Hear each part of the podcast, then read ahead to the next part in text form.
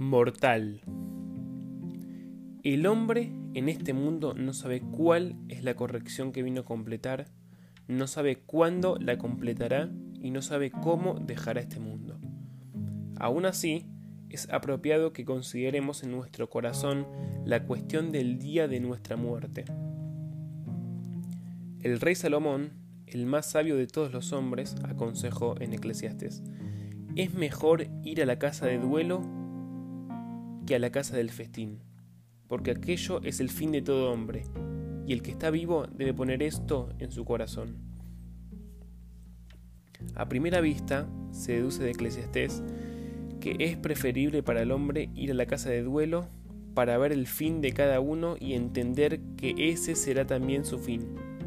Sorprendentemente vemos que todas las personas son testigos en su vida de muchas muertes y entierros, y a pesar de todo, eso no les estimula a pensar en su fin y en su meta.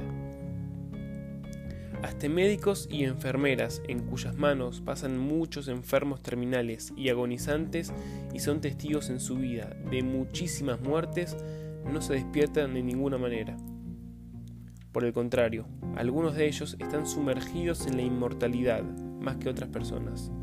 Incluso los sepulteros que entierran con sus propias manos decenas y cientos de muertos están sumergidos en las vanidades del mundo y no se despiertan a su meta y a su fin. Por eso es que el rey Salomón enfatiza en la continuación del versículo. Y el que vive debe poner eso en su corazón.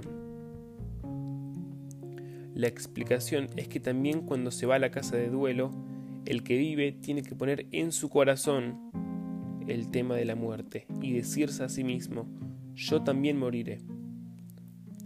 También por mí sentirán dolor. Y si eso, y si no hace eso, no despertará de ninguna forma, incluso yendo a todas las casas de duelo del mundo. El hombre debe despertarse a sí mismo no por miedo, sino para observar este mundo con una mirada realista.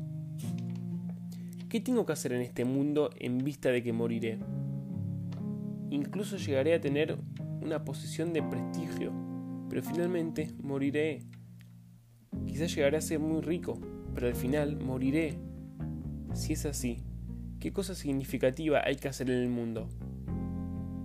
Como consecuencia de esto, lógicamente llegará el hombre a la, esencial conclusión que existe un creador del mundo.